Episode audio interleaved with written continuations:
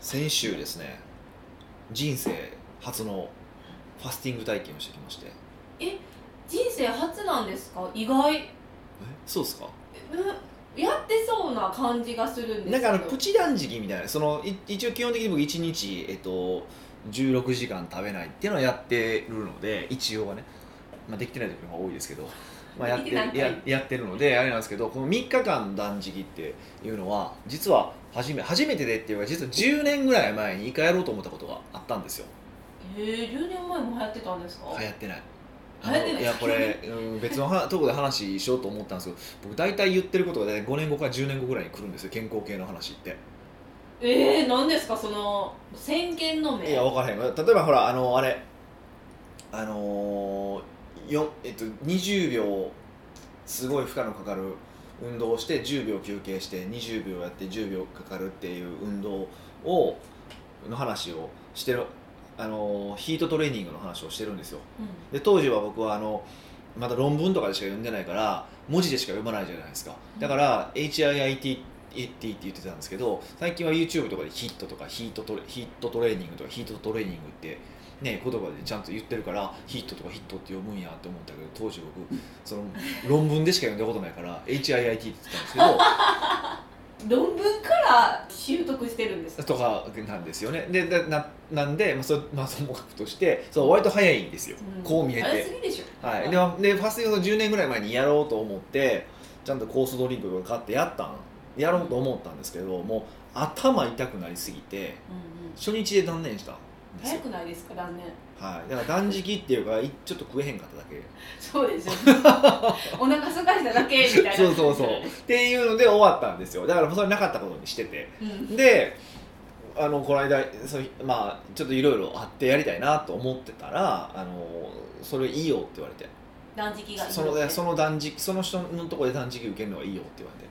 おあの勝手に自分がやるんじゃなくてあの教えられてからやるそうそう昔はなんか勝手にやったんで酵素ドリンクだけ飲んででそうじゃなくて「いやそれはいいよ」って言われてホテルに2泊3日で泊まるんですよへえでまああの酵素ドリンクと水しか飲んだらダメなんですけど耐えられへん、うんであとその人の体質に合わせて、まあ、ちょっとなんか味噌汁入れたりとかするらしいんですけど僕味噌汁なかったんですけどいやあかんかったんや、はいらないいらない体なので体の体チェックされてであのもういろんな指示が入るんですよい、一番初めにやらされたのが、まあそのまあ、体のそのスキャンやったんですけど健康状態を知るためのへで、えまあまあ、それをそれはまあ別にそんな大した話じゃないんですけどその後次にお風呂を入れられたんですよえみんな見てるんですかああもちろん部屋ホテルの部屋に一人だけいてるだけなんででそのおばちゃんの先生が来てくれて言われるんですよでお風呂に入れって言われるんですよ入れてくれてでお風呂はそのすごい塩もうめっちゃ硫黄臭もする塩がバッて入ってるんですよえーでその塩にあ風呂に肩まで浸かるとで20分入れって言われる入なかなか長いですね入ってくださいと、はいでしかもそれめっちゃ熱いんですよえーぬるま湯じゃないんっでていすうかかあのあの昔熱湯コマーシャルってあったじゃないですかネットコマーシあャ知らんかルいやいやちょ若いから知ららんかそうあのテレビジョッキーって言って日曜日の朝にあのたけしさんの番組があってあの熱湯に入った時間だけその自分がし CM したいことを CM できるっていうあへまあえダチョウ倶楽部とかがよく入ってるじゃないですかそ熱それを湯見にたことあるそうそうそうあれが走りがそれなんですよ、うへえそうそうそう、まあ、そそれはダチョウも出てたんですけどであのーそそれぐらいの朝多分45度とか6度とかあるんですよはいよく入れますめっねちゃ暑いんですよでもでもほんま何も考えられないんですよでもそれがあのー意図らしくて何も考えられないようにするっていうのがもう体でそそんなさせられるんでうすスイッかチ入れるんですってつらいで20分ビビビビってなったら上がってもうそのままバスローブだけ着てあのベッドが2つああの、まあ、ツインツインのベッド取られてるんでもう片方に頭まで潜ってくうんれ潜れで寝てくださいって言われるんですよで寝られない方で40分後ぐらいに連絡してくださいって言って、まあ、結局寝れなかったんかな確かあの時はで寝れなくてであの「寝れませんでした」「ああじゃあ分かりました」って来てで今度マッサージされて体体マッサージされて、で次なんかまたお風呂に入れ次1時間やって言われたんですよえあのお湯ですでかで次お湯が今度逆にぬるいんですよあよかったむっちゃぬるいむむしろむっちゃぬるいんですよええ普段よりもはい、に1時間入れとうんで入って布団まだ入れって言われるんですよ何それなね、お寝落ちするからってほんま寝落ちするんですよマジでええでそれを2セットして終わったら連絡くださいえ一人で2セットするんですかはそうそう2セットい連絡また連絡するじゃないですかで終わったらまたマッサージしてみたいななんかそんなことをひたすら繰り返していて2泊3日っていうえ待ってくださいファスティングですよねファスティングなんですけどもうデジタルのものも持ち込んだらあかんとスマホを見たらあかんとえー、じゃあ20分と1時間のお風呂タイムあるじゃないですか、はいはいはいあれ何してたんですかあでもお風呂タイムはずっと僕本読んでましたあいそれはいいんですね本もうは本はいいですうんうん一応本で当に良かったんですかえ聞いてなくて本当に良か ったんですかいやでねもう帰りは終わった後の帰りはもう二度とするかと思ったんですけど、うんうんうんなんかその後めっちゃ顔のむくみとか取れてる取れてるしへえそれは自分で気づいたんですか誰かに言われたとかじゃなくて自分で気づいたのも人にも言われたし何人かにあ「顔顔ち顔ちっちゃくなりました」って言われたんですよへマジでででな今なってないじゃないですかえ今日な今日な、はい今日なじょ正直なってないんですよなんでかこれねこれを話もちょっとしたくてで今日朝起きて初めて鏡見てうわ俺めっちゃ顔むくんでるって思ったんですよええで女の人って多分自分顔むくんでるわとかってよくわかるじゃないですか、うん敏感ですでねも男性ってあんまりそれ分からないんですよ多分僕全然分から今の人生一回も分かったことがなかったんですよおまあそういう意識がないからでしょうね顔に対して多分あんまりないんでしょうね、向こういやなんかぶっさいかやなと思う時はあるんですけどでそれ何のせいか分からへんかったけど今日あこれむくんでるからやって思ったんですよおおむくみを初めて知った根は一回ギュッて縮まったからはいむくんだ時の落差があるじゃないですかうんでそれで分かったんですよねおおなので、あのーそそういう意味でもあそうか、まあ、余計なものもこう流れてたんやなっていうのもあって、うんうんうんえむくんだのは、はやっぱり食べたからなんですかまああのーそうですね昨日はちょっと昨日あのセミナーだったんですよでウェブでウェブで5時間しゃべるっていうセミナーだったんですよでもうしんどすぎてうんはいもうほんましんどすぎてなんかもうご飯とか作る気にもなれなくてうんうんでもウーバーも面倒くさいなとか思ってでなんか腹立つなと思ってあっって気づいてしまったんですよわかりましたよわかったあの UFO です UFO 今一押しは何でしたっけコイコイソースでした恋恋ソースごごく濃いソースでした見たらちゃんと見たらあ恋恋コースはふふソースは普通の UFO なんですよあ45周年記念で出たなんか極濃いソースっていうのがあったんですよむっちゃ濃いやつがあるから超美味しいんですよあれであれもうなかなかもう店売ってないんですよあ売ってなもいうん売ってんでですすよねもう売ってないんですよだから僕僕在庫で4つ買いだめたんですよ めっちゃ面白いそんな階段買いだめたんですよはいでもうそれにマヨネーズしこたまかけて食って寝たんですよそれもう本当なんでそんなことしたんですか一応あかんかなと思って、はいあ食べた後に一応あのフルーツ食べてごまかすってことしましたけど全然ごまかせてないですよその気持ちだけは自分 のビタミン取ろうと思って、えー、もったいないなんかいいえそれ2泊3日でしたっけ、うん、やった一瞬でも悪に落としましたねそうほんで本当はファスティング終わったらその日の晩とか、えーその日の翌日よ翌々日まで、あのーなんか回復食おかゆみたいなおかゆとか味噌汁具なしの味噌汁とか指示があったんですけどファスティングの僕晩に実はあのそうかまあ、かじ最近カジキ釣りはやハマってるじゃないですかそうででそすうねで友達がそのカジキマグロを釣ったからはい都内でみんなで食べようって話になって、えその日にうえそれは食べに行きたいけれどん、も行かなしゃあいないやんそれ回は復食じゃなく行てかなしゃあないやんそれまあまあまあ行くや んで一応まあほら一応でもあのーほらコースの店じゃないからあ自分たちでそうセーブすればいいやと思って行ったんですよはいもで行ったらやたらうまくてうセーブできてないじゃで ないでしかもその店が実はそのあのまあ、えーまあ、あるそのか一人があの飲食店のオーナーをしててそのオーナー彼の店だったんですけど、うんうん北京ダックの店だったんですよ、えめっちゃ行きたいじゃないですかはいそう北京ダックも食べるじゃないですかえ食べたんですね美味ししいじゃないですかそれは美味しいもう一個行くじゃないですか、個もうそれ何個食べたんですか、え4つが食ったかなもう全然あかんですねそうで結論何が起こったかっていうとはい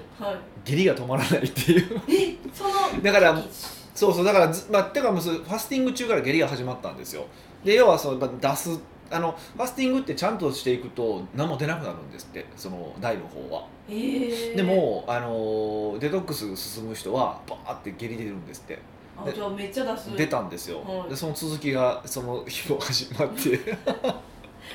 大一変回止まったのに3日目止ま朝止まったのに夜またなるっていうだからもうびっくりしたんですよね一応はねいやーもういやもう何しにしたんって言いたくなりますでもむくみ取れたしえうんシュいッ顔ちっちゃくなったし一一瞬ね、瞬じゃないなっですかたからまあだからこれで考えたら、まあ、ちょっとこうファスティングちゃんとしてもいいかなって思いましたああだから頭もあ痛くなれへんねやってのも分かったしはいあーご飯食べてないかなら体体質もあるみたいですけどねうーなんかその人が曰くあの膵臓とかが疲れてる人はあのー頭が痛くなりやすいんですって、へえ膵臓うん、まあその人のあれですよだから実科学的根拠は分かんないんですけど、うんうんあなるほどなーと思っててえそれ定期的にするんですかこれから定期的に知り合いは3ヶ月に1回やってるんですってえ2泊3日2泊3日その時はえデジタルあかんってことはパソコンができなパいソってコこンでとすかスマホもダメですね、まあ、言いながら僕スマホしましたけどねもう起きて守ってないじゃないですかいや起きて守らずにこんだけ効果があるってことは起きて守った時の強力さがすごいなってことを思うじゃないですかもういいふうに解釈しすぎですよ 漫画25巻読み読み終わりましたからね何の漫画読んだんですかえっ、と何やったかな「ビンランドサーガ」っていうもう全然知らないですよしかもタイトルでどんな漫画かも想像できひんしバイキングの時代にバイキングの時代はいバイキングが分かりますわかんないなんかもう朝食バイキングのバイキそのングビュッフェじゃなくて あの北欧の人たちがあの海賊みたいなのしてえ本当にあった時代の話ですたかあそうそうそうあバイキングっていあう時代ほんまの話ではないんですけどねそのバイキングの人たちがこうヨーロッパで活躍した時代、うんうん活躍したっていうか、まあ、略奪とかしたから活躍って言っていいか分からないんだけどその時代に、あのーまあ、その西の果てに実はすごいすごいその平和な場所があってでそそこに行こうみたいな話ですうんうん面白かったんですかあ初めはそんな話が始まらないですよもちろんもっと戦いから始まるんですけどああーまあ、すそのすごいそのバイキングかバイキングなんかのあの息子だなんですけどが主人公なんですけどその父親を殺したやつを敵討ちに行くってところから始まってるんで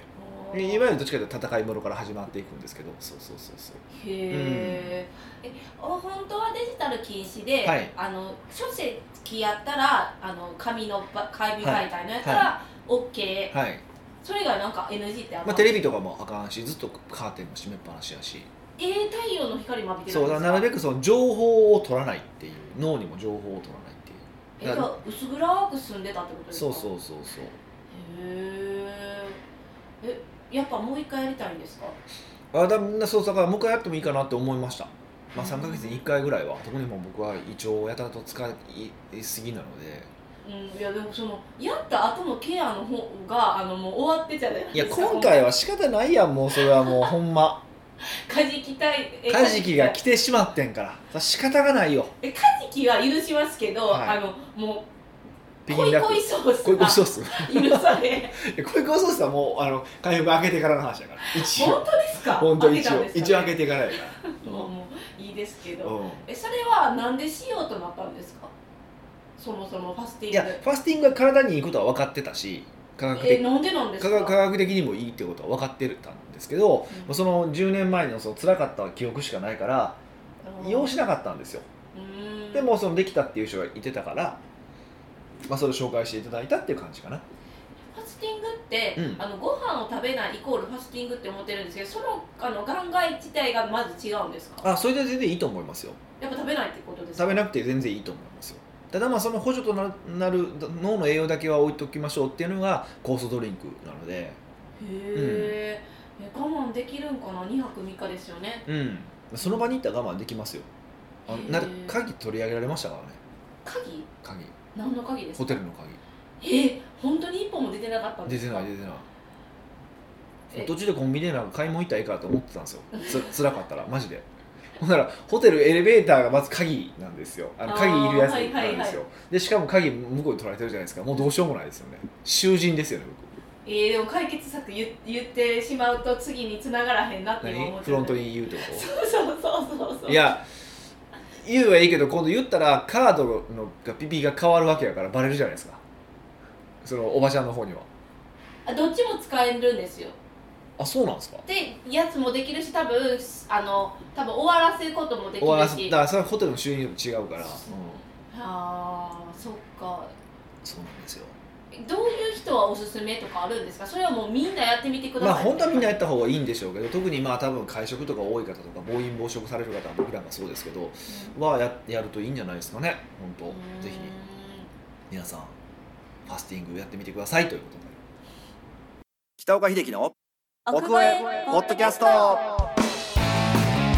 奥越えポッドキャストは仕事だけじゃない人生を味わい尽くしたい社長を応援します改めまして北岡です以下ですはい今回のご質問は今回はフいットワーク、カルオさんからのご質問を取り上げましたはお久々ですねい北岡さん美香さんこんにちこはんにちはあいつも非常にお世話になっておりりまがすとうございますさて今回のご質問はとにかく去年くらいからうん北岡さんのいろいろなところで学ばせていただいてますありがとうございますそこで疑問に思うことが出てきましたうんズバリ学んだものの取り込み方ですうんうん例えばセミナーや講座でノートを取るとしますしかし23日すると忘れていることの方が多いですし後からパソコンに打ち込もうと思ってもそのままになっていることも多々あります、うんもちろんセミナーや講座に限った話だけではありませんうんこういう場合北岡さんならどのような方法を取ることをお勧めするでしょうかまた後から見直せて再度学びを生かす方法についてもお聞きできると嬉しいですうんなるほど学習方法って感じですよねまあ特に仕事のってことですよね、うんはいえめっちゃ気になりました確かにーってあーなんかこれって僕2パターンあると思ってて、はいえっとまあ一つは何だろうそのベースとなる知識とそのまますぐ使う知識っていうのがああると思うんですよ。ベースとなる知識とすぐ使う知識うん、はいだから学びって多分その2つあるなとそのまあビジネスに関する学びって観点で見れば。ですねその自分のその知識の、まあ、こう知識っていうかそのこれが経営していくとかっていうことにあたって今後なんていうか使うであろうっていうかまあこうこうひいつでも引き出せるように引き出しが出せるようにしておかないといけない知識はと今すぐ使う知識っていうのがあるんですよね、い、はい、まあ、まあさらに言うとなんか使うかもしれない知識みたいなのもあると思うんですけどだから使うかもしれない知識っていうのは僕結構勉強すべきじゃないって考え方なので、使うかもしれない知識は勉強しないうんあのーな例えば起業する前に経理の勉強をしようとかよくよくよくいてるるんですよそういう人って、そうですねなんか必要そうですよあうんの聞くに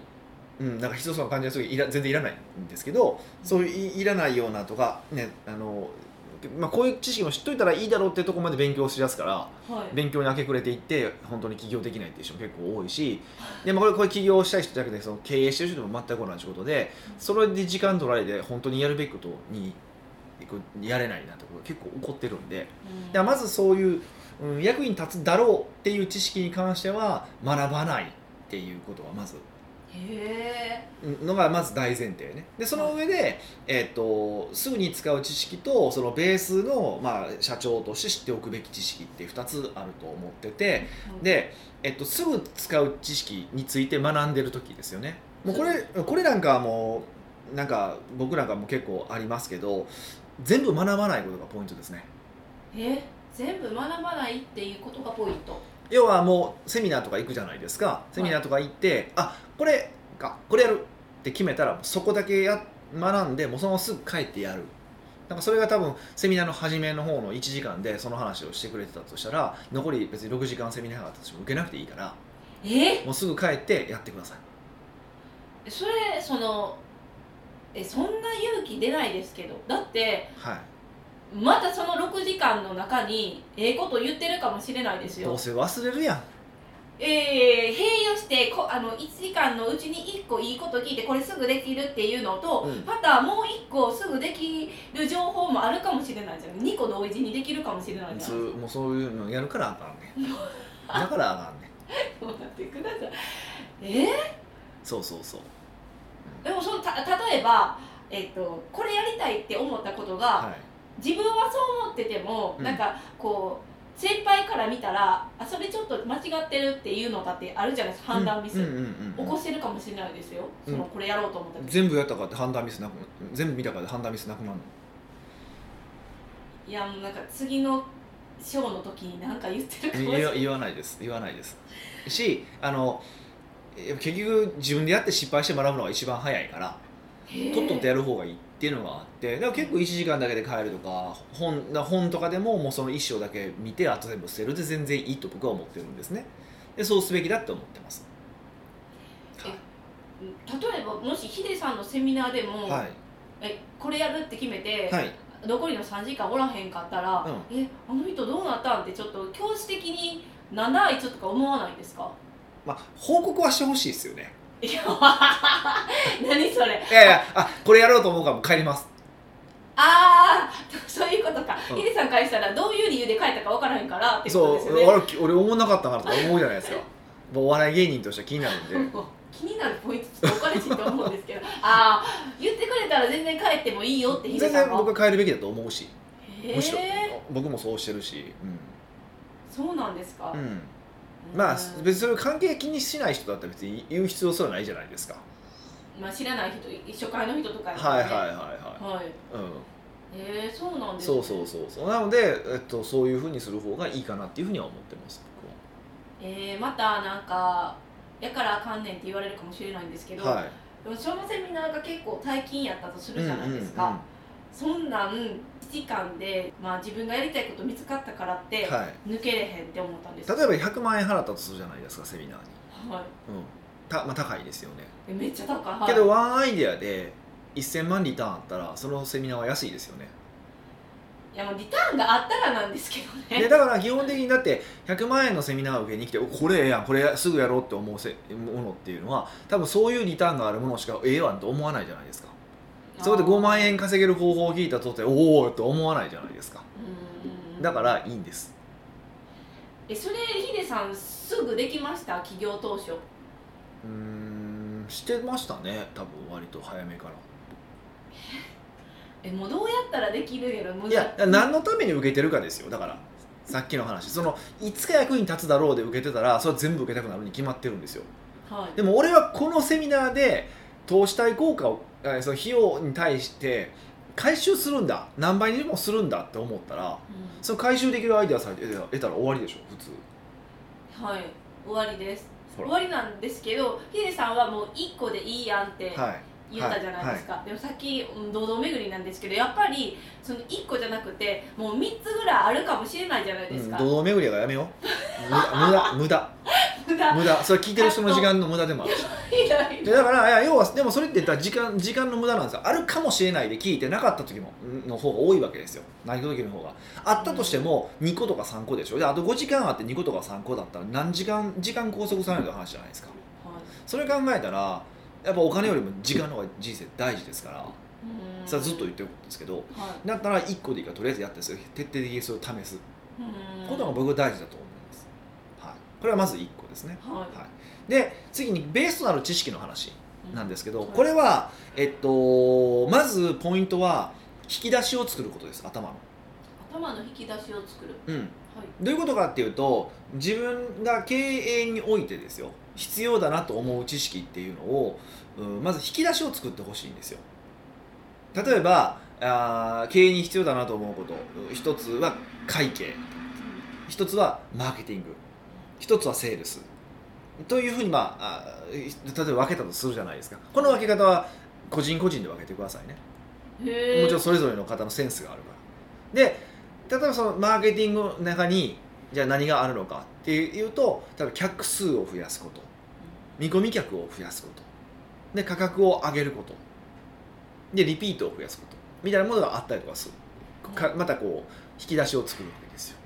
ででその自分の引き出しをそうやってまあ、カテゴリーカテゴリーですよねカテゴリーを作ってでその新しいことを学ぶじゃないですかベースとなる知識を学んだ時にその知識のどこに入れるかを決めて入れちゃうんですよあこの学んでこの話は新規の話あこの話は見込み客獲得の話この話はリピートの話とかっていうふうに、えー分類してい知識を入れていく変えていくっはいていう感じですえそれはあの頭の中でやったら全然ストックできないじゃないですか、はいキャパオーバーが、はいそれはなんかノートに取っとくとかなんですかそうそうそうえっとだからエバーノートだったらエバーノートでもいいですしカテゴリー作るわけですそれぞれの分野のあーはいはいそうそう作ってその分野のし客単価について学んだら客単価のカテゴリーのところに、えっと、その話アイデアを書いておくメモっておくうーんっていうふうにしてでストックする感じですね、うんうんうんそのノートは別に何でもいいんですかマインドマップ使ってる人だったらマインドマップやし、うんもう今のそれかなんか他のノート使ってるんやったらみたいなはい全然どんな形でも構いま構わないと思いますね最近私あのノーションっていうのを使ってて結構そのノーションが一番それは適してるかなっていう感じはありますけどねへえ、カテゴライズしてからストックするなんかウィキっていう機能があるんですよあのノーノーションの中に、はいあのウィキペディアとかのウィキですねはいまあ要はなんていうかなこう情報をこう枝分かれさせてリンクさせていくみたいなうーん仮想の仮想の仮想のとかっていうのができるこう仕組みがあるのでそれを使ったら要はその自分の頭の中をそう構造的に理解することができるので、へえ、ノーションっていうソフトアプリ、はい、アプリかな、んですはい、を使ってもらうのは、まあ、一つ方法としてはあるんじゃないかなと思いますけどね。う、うんえっんと取得するときに、はいそのでもそのリアルタイムで今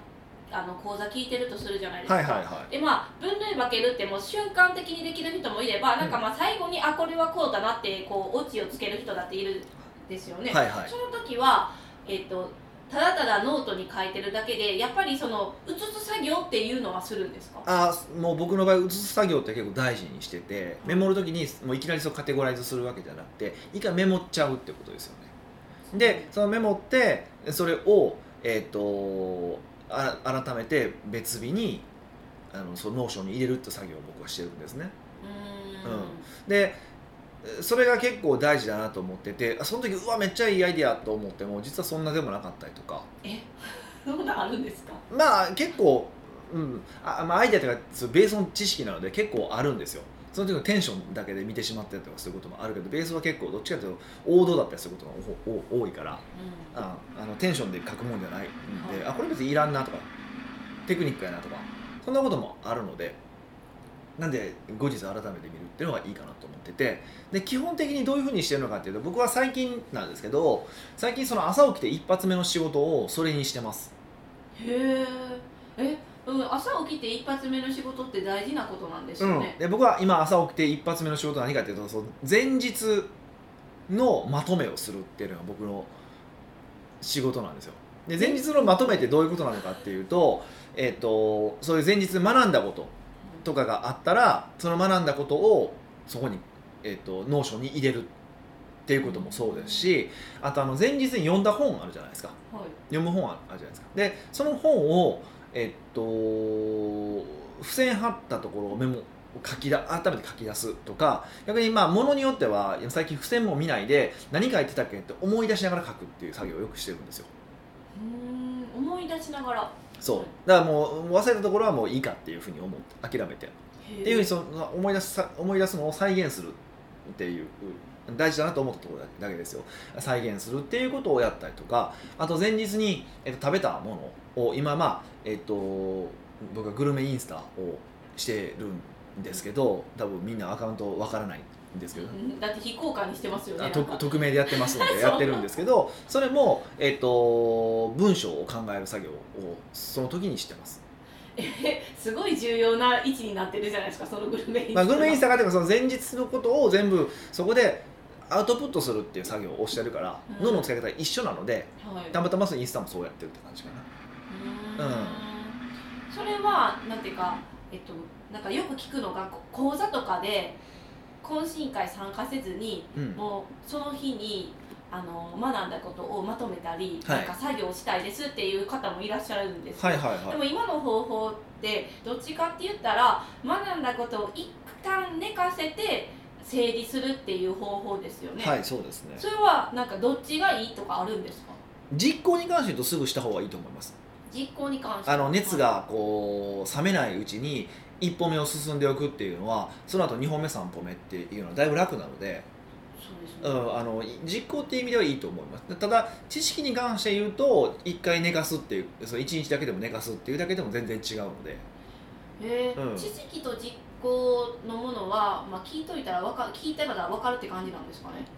どうなんまあその知識の方に入れるか自分で実行しようと決めたかどっちかの話なんでそれは自分のでの決め事の話ですねどっちかっていうとあうんうんうんうんーそっか実行する内容であっても今は自分その場合シチュエーションじゃないと思ったらやらなくていいそうでも知識として置いとかなあかんっていうのはあるからあうんあ、そうなんですねそうですねじゃあやっぱりあの、えっと後日取ろうとするといや忘れがちになるじゃないですかやっぱ日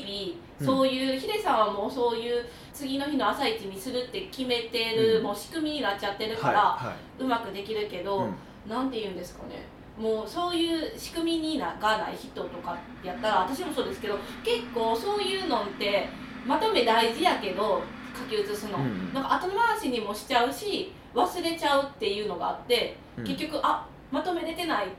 てなるんですけど、うんだから朝一にしてるんですよだから朝一朝一っていうのが一番その物事とかこう忘れにくいじゃないですかうーんでポイントは、まあ、僕の場合は朝一にやるってもう習慣をつけたわけですよ。ということは習慣をつける前があったわけですよ。どうやって習慣をつけたのかっていうとやり方がすごく簡単で、えっと、スマホまあ朝起きたら多分スマホみんな見るじゃないですか見ますね目覚ましかけてる人もいてると思うしなのでスマホのあのリマインダー機能っていうのがあるからはいそのリマインダーに毎日前日のまとめっていうふうに出るようにしてるだけですあーなんか毎朝7時に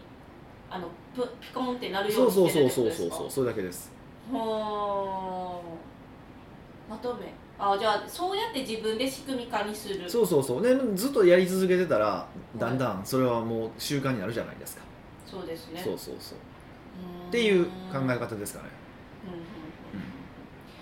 じゃあえっ、と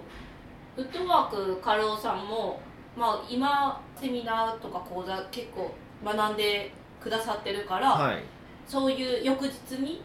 あの、うん絶対まとめる時間っていうのを確保していただく最初からもう予定として入れとくってことですかそうですねそうしてもらうといいと思いますねじゃああの普段自分が講座とか受けるし受けたいって予定決めるときに、うん翌日の朝もブロックした方がいいってことですかまとめの時間みたいな感じで、うんそうですねそれは、うんあのーいいと思いますねそういう何かした時にこうするってすごくいいなと思いますだから僕だったら例えば休暇明けるじゃないですかはい休暇明けた翌日っていうのは必ず、あのー重要なことを考えるっていう時間にしてるんですよ休暇明けた翌日に重要なののこ午とがあ前る午前中ですね要は、うん頭がリフレッシュした状態の時の一番初めの仕事っていうのはあのすっごい大事な仕事をしようと思ってるんでへえ、とかなんか結構そういうのはやりますねあと、うん例えば運動の1時間前はこれをするとか結構なんかいろんな決め事をしておくとなんか結構スムーズに働きやすいですねへえ、まあ、自分なりのそういう決め事をしてから効率的に仕組み化していくみたいなそう感でじですすかねねそうですねへーなのでぜひそういう感じであのまとめをノートに取っていただければなって思いますはい奥越ポッドキャストではいろんなご質問をお待ちしております質問を採用された方には素敵なプレゼントを差し上げておりますので質問フォームよりお問い合わせくださいはいというわけでまた来週お会いしましょう